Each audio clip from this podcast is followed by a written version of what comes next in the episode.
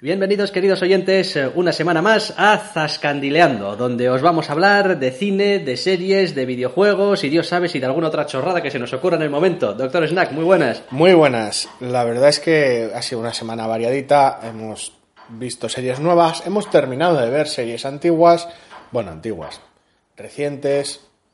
Sí, no, hemos andado... A ver, yo tampoco es que haya andado con demasiado tiempo para dedicar a cosas así como superfluas y tal.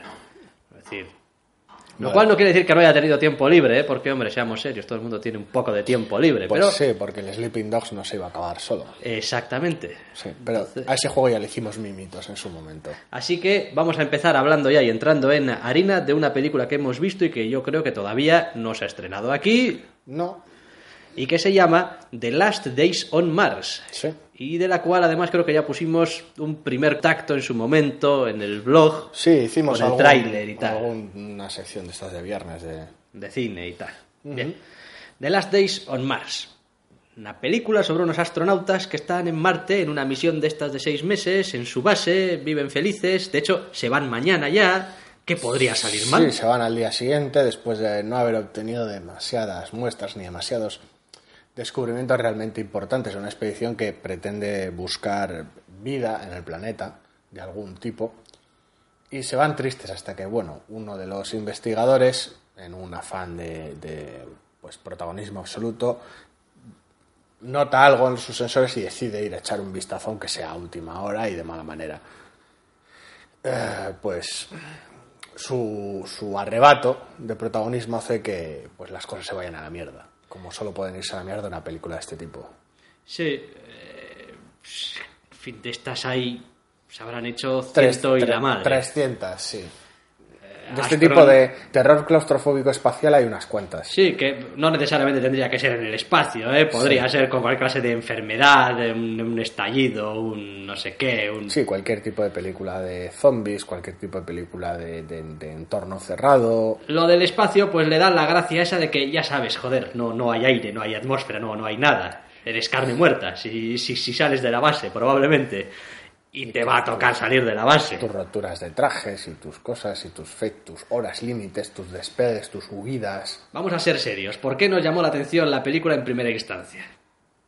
Pues por el actor eh, principal, entre otras cosas, al que habíamos visto muy recientemente, En Ray Donovan. Ray Donovan. Sí. Y dijimos, coño, Ray Donovan en el espacio.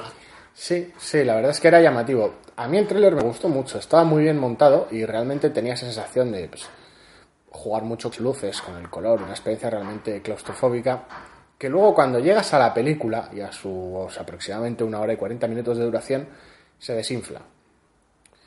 Me explico. Eh, el tráiler daba realmente esta sensación de buen ritmo, esta sensación de alien original, de, de- bien, de terror en el espacio bien hecho, bien jodido todo. Y esta película ni consigue ese ritmo y ese efecto asfixiante, teniendo muchos tiempos muertos, y al mismo tiempo en su hora y 40 de duración parece como si le faltase eh, algo. Es que no pasa nada. No realmente, no realmente explicaciones, porque una película de monstruos, sobre todo de monstruos indiferentes en el espacio, que es- están y existen para destruirte, no hay realmente esa. No, no, no necesitas explicación en su indiferencia hacia, hacia tu, tu vida.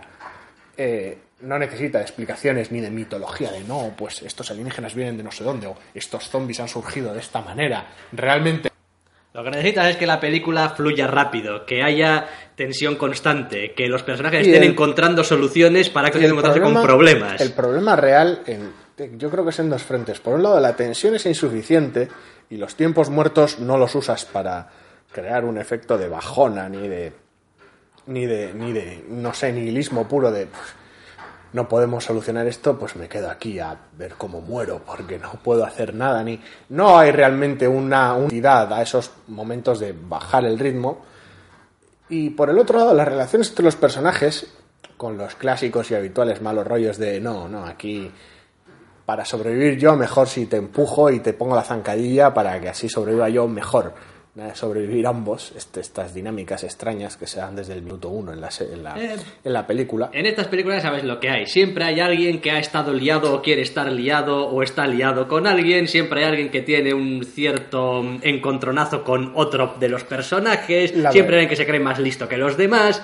La verdad es que hay dinámicas que, que se desaprovechan. Cosas como. Es que los personajes están ahí, es que lo jodido es que ves los primeros 10 minutos de película y dices, tú, bueno, están está aquí guay. todos, está aquí la científica rompebolas que se cree que es más lista que nadie, el jefe que tiene que tomar las decisiones, pero en realidad todo el mundo le toma un poco como por el Sí, pito el, del pro- el sereno. protagonista que las está parando con la cara y parece que ha habido algún problema en el viaje de llegada a Marte. La otra Que científico que, por parece que era que se preocupa por el protagonista. Y dices tú, bueno, eh, carne de cañón, si es que necesitamos uno o dos, pues Sí, los el- tenemos el también. personaje es putilla que lo único que quiere es salirse con la suya. Está, lo tiene todo, pero luego las dinámicas se aprovechan. Algo que en Sunshine llevan a cabo muy bien, por ejemplo, por nombrar una, una de tantas películas de estar jodido en el espacio, es que las dinámicas de personaje las clavaban en esa película.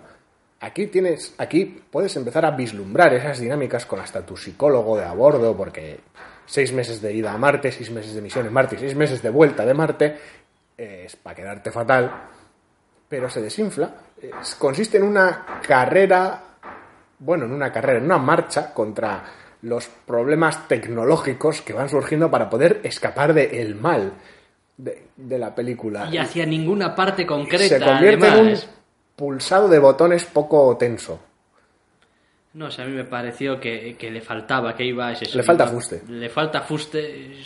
Tienes aquí todos los elementos, pero no habéis sabido conjuntarlos para hacer una película realmente interesante. Llega un momento en el que además ves venir... A ver, en estas películas ves venir muchas cosas, pero... Sí. Pero esta película tiene algunas cosas que dices tú, en fin, es que eso, en fin, lo veo yo y lo ve mi... mi, mi... Vale ya, vale ya, sí, sí, sí, ese momento de cortar ya, terminada la película, quitar esta... haber hecho otra cosa, porque no, porque Dices, ya- ahora este personaje va a hacer y lo hace. Ahora este personaje va a hacer y lo hace. Y está bien que en cierta medida sea así, porque es lo que se espera y lo que el espectador también. Pero si no sabes darle el ritmo o darle la vuelta en algún momento o sorprender por algún lado, o después la amenaza tampoco es especialmente... No, no, podría haber sido interesante igual adentrarse en los, aunque como ya he dicho no es necesario, podría ser interesante adentrarse en los porqués y en los cómo, pues el mal se te come en esta variante de terror Sí, en el espacio, pero... O incluso si el mal evolucionara, ¿no? Una de esas cosas que tenía también alguien muy buena era que empezaba como una cosita muy pequeña que huía de un, No, y- un estómago y iba evolucionando en algo. Iba más o menos cambiando, bueno iban tiene- descubriendo cosas. Hostia, que tiene sangre ácida. Hostia, que Lo puede bueno- oír muy bien. Hostia, que puede ir por las paredes. Y aquí la amenaza, desde que se presenta hasta el final, es exactamente igual. Sí, porque lo bueno que tiene ese tipo de cosas es que siempre permite a los personajes decir, bueno, esto ya lo tenemos controlado. Es que somos profesionales de lo que sea que estemos haciendo, me da igual que sea el sheriff de un pueblo lleno de zombies, a un astronauta rodeado de alienígenas. Yo más o menos sé de esto y lo tengo solucionado y el mal te sorprende con un nuevo giro y a veces el mal no es ni tan siquiera el mal, son el resto de personajes que andan jodiendo a la marrana. En este caso la verdad es que no suelta a unos personajes prometedores en una situación que se desinfla muy despacio y con un pitido como un globo. Sí, porque ni siquiera es que a la media hora digas, uff, esta película quítala ya porque no hay Dios Es que la vea. poco a poco, es muy una mala". muerte No, lenta. es y Poco a y poco. conforme te vas acercando al final te das cuenta de que estás viendo Hace, hace, hora 40 y- minutos Sí. que no te importa nada. Sí, eso es como es que los últimos la última media hora como si me la ahorro, es que es que estaba puesta la tele Es que no me está importando con la nada peli ya. y pues ya está. Una pena, una pena, porque un planteamiento interesante, una estética bastante chula y unas interpretaciones que están, que están bien, pues se ven llevadas por un guion que no tiene chicha. Yo es que me veo bastante incapaz de pronunciar Liev Schreiber. Liev Schreiber. Eh, no sé, o sea, es como no, No, no yo- sé cómo yo- se yo pronuncia. tampoco sé exactamente cómo se pronuncia el nombre del actor, pero bueno. Liev Schreiber, el, prot- el protagonista de Ray Donovan. Exactamente. Y pues eso, una peli pues, pues entre regular y floja, sí.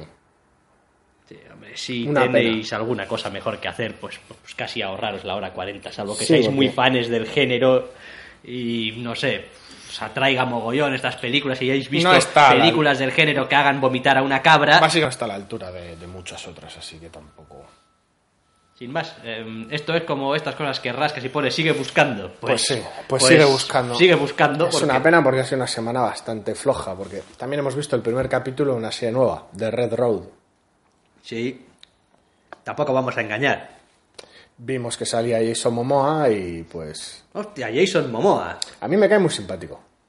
Es un tío que me hace gracia, tanto en, tanto en persona, es un tío majo, como en sus actuaciones. Siempre está, siempre está impregnado de esta, de esta especie de como de soltura, esta especie de como de casi despreocupación. Sí. Llama mucho la atención porque es un tío enorme. Sí. eh, Que si quiere da miedo. Sí, pero normalmente tiene, tiene ese aire de, de- de- de colega, de sonrisilla, Sí, no de es- qué suelto voy. Sí, no es exactamente ciertos arquetipos de gigantón afable, sino, sino más bien más bien gigantón ligeramente puñetero. Sí. Como tiene, tiene ese Sonrisilla, aire, sí, ese aire de sonrisilla y tal. Podría ser, podría componer este, este señor un, un personaje, un luchador de la WWE como la copa de un pino. Él Él, solo, ¿eh? solo, sin, sí. sin, sin añadirse Sin nada. El que es Jason Moa como tal. Como tal. Como, bueno, más. es una idea para otro WrestleMania. El Total. caso es que The Red Road. Sí, está ambientada en básicamente un pueblo más o menos, más o menos chiquitín de Estados Unidos hoy en día y la reserva india que está cerca y que no está oficialmente reconocida. Por un lado tenemos a Jason Momoa que hace de hijo de jefe de la tribu, el cual está peleando entre políticos, papeleo, burocracia y tal para conseguir que sea reconocido oficialmente con todas las excepciones de impuestos y beneficios que ello trae. Y por el otro lado tienes al, al sheriff de la zona, al policía local, por decirlo de alguna manera, de la zona, y su familia bastante disfuncional y bastante jodida, que comparte infancia, porque es una zona relativamente pequeña, con muchos de los indios, incluyendo el protagonista. Luego la trama, pues básicamente es un pifostio de gente cruzándose entre sí, generándose problemas unos a otros, sin demasiado fuste. La verdad es que el primer capítulo le hace un flaco favor a la serie. Sí, yo vi, yo vi el tráiler y me pareció un, un enfoque interesante. Es como, hostia, esto, esto podría ser Banshee, pero con, pero con más indios que Banshee, porque también tiene indios. Y tener aquí tu pueblo pequeño y tus hostias y tu mal genio y tu, tu crimen chungo y Jason Momoa haciéndose unas risas. Pero se convierte en una serie como muy, muy de día a día, muy, muy blanda y muy floja. Tampoco se decide muy bien qué es lo que quiere contar. Es decir, quiere contarnos eh, el policía y su familia y qué relación tiene con el señor Jason Momoa y los indios. Quiere contarme Jason Momoa y su parte de los indios, qué relación tiene con estos señores. Me quiere contar los hijos respectivos de todos ellos que están liados entre sí y tal y cual y cómo eso afecta a las relaciones de los padres. Y la- Es una serie sobre asesinatos, es una serie sobre resolver asesinatos, es una serie sobre hacer chanchulleo, es una serie sobre eh, prejuicios raciales, es no, no se sabe. Es decir, ves un capítulo, pasan cosas, algunas tienen relación entre sí, otras tienen que ver solamente con unos personajes determinados, Sí, está contada bastante a desgana. y bueno, los actores pues están bien, pero es que las escenas se suceden y no acaba de enganchar con una historia común. Es un poco lo que a veces decimos con los tebeos, ¿no? Es que son un montón de escenas puestas de un montón de personajes que se supone que tienen que acabar juntos, pero, pero te lees las páginas y no acaban juntos y no sabes cómo los van a juntar. Sí, pero si estuviera bien contado tampoco importaría tanto. En este caso, pues... Pues está mal contado, regularmente contado. Y es verdad que el capítulo intenta al final dar un pequeño enganche, decir, venga, va, apúntate, Ahora sí. apúntate ahora sí, ahora que has descubierto. Súbete después de estos 40 minutos. Pero, uf, No, ni tan siquiera Jason Momoa. Y, y para, para mí su carisma salvan esto. es decir, haría falta que, Dios sabe por qué, se viese el segundo capítulo, nos viésemos el segundo capítulo y hubiese cambiado mucho del primer capítulo del piloto, que a veces pasa también, ¿eh? El piloto a veces es un jodido Sí, no sería ni de lejos la primera vez, pero ah, incluso los pilotos malos, porque los hay, incluso los pilotos dobles malos, ves algo que te haga querer seguir viendo más a ver si lo arreglan. Quiero decir, de hecho, después de una docena de capítulos mediocres de Agents of S.H.I.E.L.D., sigo viendo la serie porque hay algo más y va mejorando. Después del capítulo doble malísimo que abrió la leyenda del buscador. la leyenda del buscador, eh, seguimos viendo y la serie mejora muchísimo. La serie es brutal, era brutal. Pero en este caso es que no hay nada que me, que me haga seguir adelante. No hay realmente fondo en el personaje de Jason Momoa que resulte interesante. No hay nada en la trama que me haga querer saber más. Tampoco la ambientación resulta especialmente No, porque atractiva. el tema del politiqueo con, con lo de la reserva y Está tal ausente. podría estar bien, Pero está ausente pero está de piloto. pasada. Se de hace mención a ello, Hay una pero- imagen en la tele del padre de Jason Momoa que pues, está trabajando en los temas de papeleo de pasada y, y ya está. Sí, la verdad es que es un poco pena. A ver, pena. Tampoco, quiero decir, de una serie en la que no, no te acaban de contar nada y no, no sabes nada y no sabes a dónde potencial. va y, y no le ves el potencial, pues oye, mira, a otra cosa. Pues sí, porque lo que sí que es una pena es el desbarajuste de Haven. El desbarajuste de Haven. Sí, esta es una serie eh, que ha tenido su Su cuarta, temporada. Sí, acabamos Cuarta de terminar de ver la cuarta temporada. Eh, Haven sobre un pequeño pueblo de Maine, Basado, donde, basado muy por encima en una novela de Stephen King donde pasan cosas raras.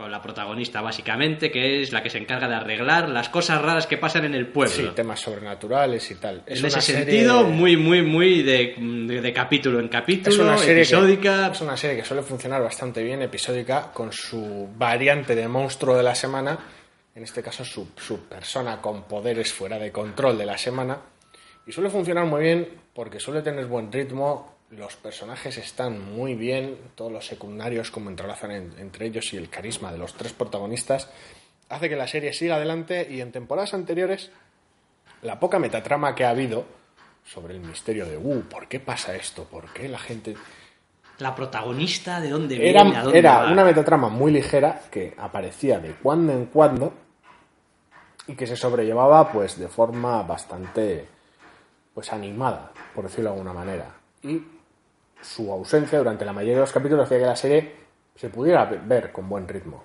La cuarta temporada ha cometido el, para mí, pecado mortal de dar unas explicaciones que nadie estaba pidiendo.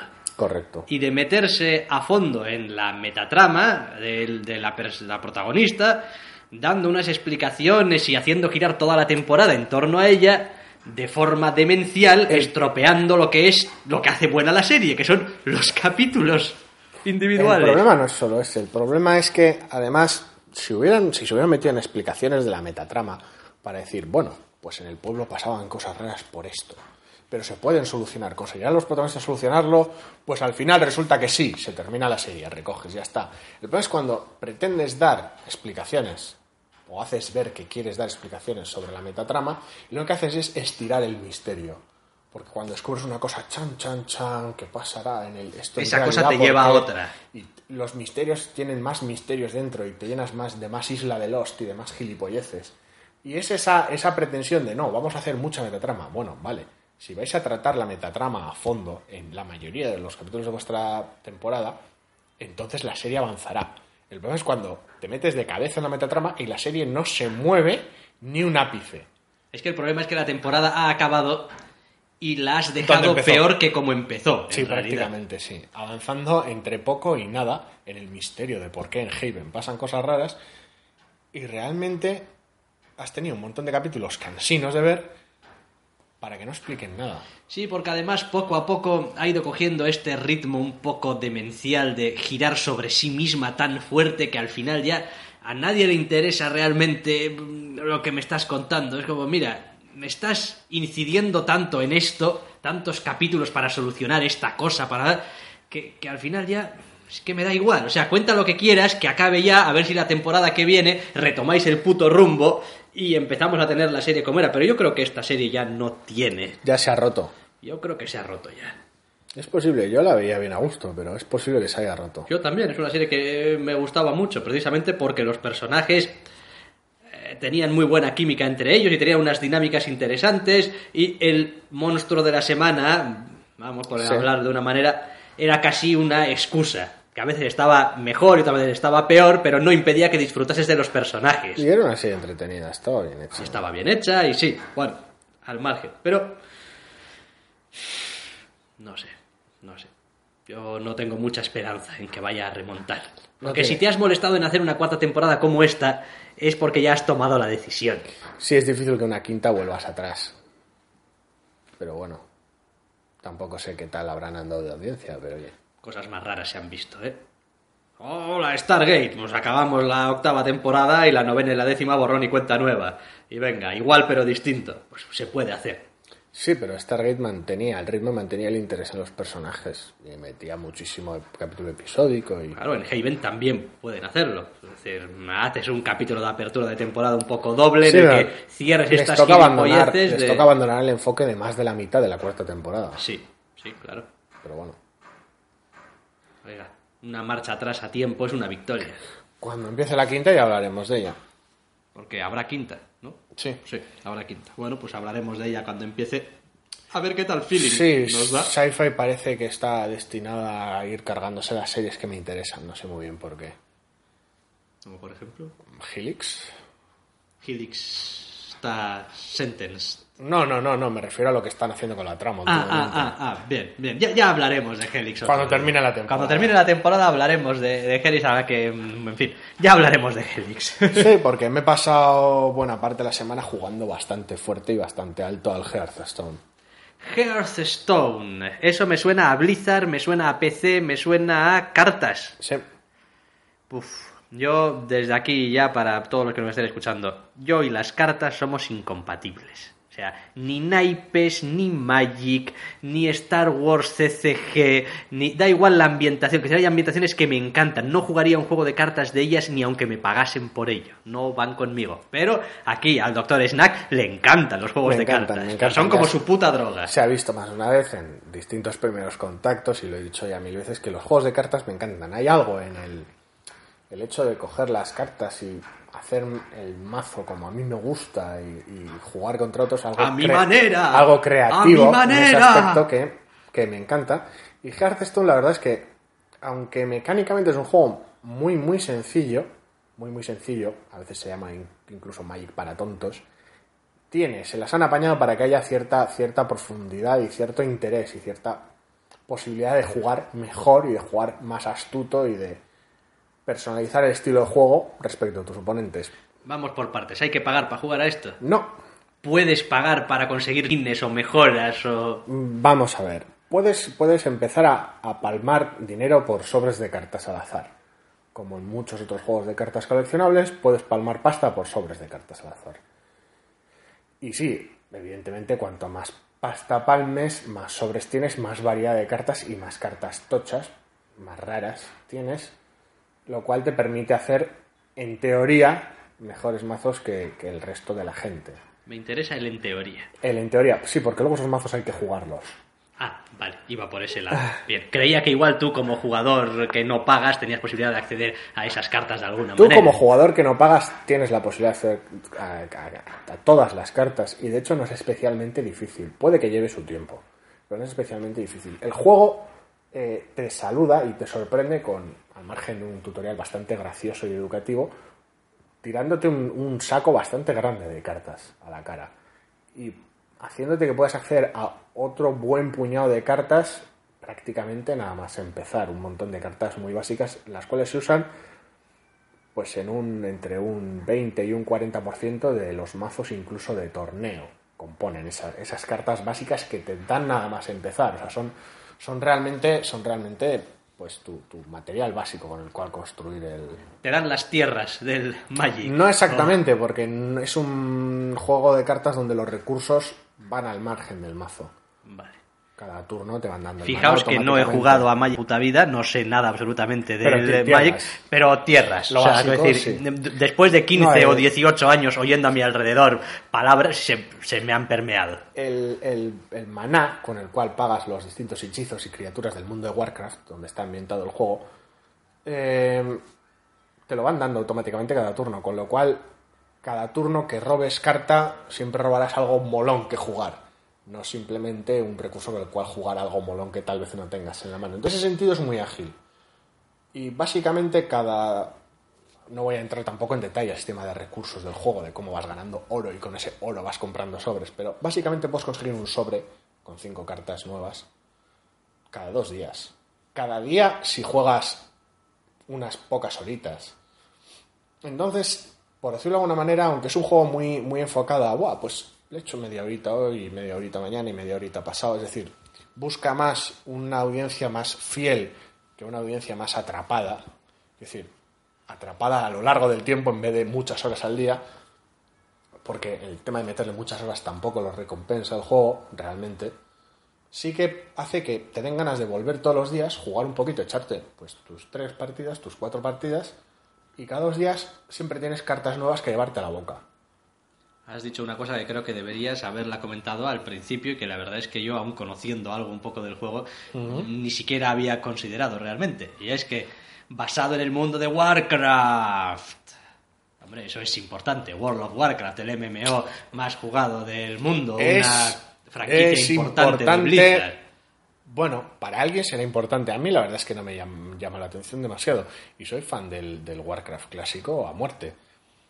Han puesto algunas de las melodías del, del- del juego clásico del 1 y del 2 en las colas mientras te busca un contrincante. En esos 5, 10, 15 segundos han metido melodías clásicas de Warcraft 2 y cosas así en un guiño de esos graciosos de Blizzard. Pero la verdad es que no importa demasiado porque es una fantasía tan accesible donde juegas tus trolls y tus elfos y tus bolas de fuego que realmente la conexión, pues sí, los personajes con nombre del World of Warcraft están ahí. Están ahí, tienes a tu Jaina y tu Garros y pues la gente que le gusta el WoW pues, sabe de lo que hablo, pero no es importante para el juego. ¿Está en castellano? Está en castellano, voces incluidas. Un señor. No, el doblaje está realmente bien. Vale. Algo Es- hemos aprendido. Eh, eh, sí, en ese aspecto, el grabado de Blizzard siempre es perfecto, aunque aún está en beta, aunque va a salir de beta pronto, y tiene sus bugs, temas de gráficos raros y de, y de cartas que se quedan flotando encima de la mesa en vez de quedarse en su puñetero sitio, cartas que se solapan una encima de la otra en la mano y no puedes hacer clic en la de detrás porque has robado varias cartas de golpe. A veces al juego le dan, está en beta, es lo que hay, pero es poco común y la verdad es que el acabado es genial. Tiene ese acabado de Blizzard donde todo está muy cuidado al detalle, todos son colorines, todos los gráficos están incluso innecesariamente bien, con muchos efectos de luz cada vez que juegas cosas. Cuando bajas un tío legendario a mesa con nombre y apellido, suena música, dice una frase, quiere decir, tiene ese, ese aire Blizzard de todo un acabado muy bonito. Pero después son cartas sobre la mesa o Después tiene sus son- ciertas animaciones. No, no, o- tiene sus animaciones. De hecho, solo son cartas mientras están en tu mano. Los hechizos, en el momento que los lanzas, son la animación del hechizo que sea, desde misiles mágicos, bolas de fuego o cualquier tipo de, de efecto similar. Y en el momento en el que los, las unidades, los esbirros, pasan a ser en mesa, son como una especie como de tokens, así como de, de fichas de ajedrez, que básicamente empujas contra tu rival o las criaturas de tu rival. Entonces son naipes mientras estén en la mano y mientras tengas el mazo al lado. Una vez jugados es como una especie como de, tablero. Más en ese aspecto. El aspecto gráfico en ese aspecto está muy muy bien cuidado. Es este rollo Blizzard de, de ser accesible. Y la beta es abierta, cualquiera se puede apuntar. Ahora mismo, no hay ningún problema. Tu dirección de correo, tu cuenta de Battle.net, si ya tienes una, simplemente te bajas el juego y ya está. Es gratis y nada más empezar, te van a enseñar a jugar y te van a tirar un montón de cartas con las que entretenerte a la cara. Así que yo no veo realmente, más allá del- de, la, de la negación máxima del, del conocimiento de que, "Jo, es que a mí los juegos de cartas me ponen del hígado, una razón como para no probarlo. Bueno, pues eh, dicho queda. Ya sabéis, si sois como yo, no os acercaréis ni con un palo. Pero, oiga, no todo el mundo tiene que ser como yo, gracias a Dios. Así que, Pues sí. pues probad. eh. El nombre me tiene un poco también. Pie- em, piedra del hogar, sí. pie- piedra del hogar. Hearthstone. Hearthstone. Sí, Hearthstone. Sí, es un ítem del WoW que servía para base, por decirlo de alguna manera. Vale, muy bien. Bueno, pues con Hearthstone y este maravilloso, gratuito y blizzeresco juego de cartas, llegamos al final de nuestro programa. Volveremos a escucharnos la semana que viene. Hasta la semana que viene.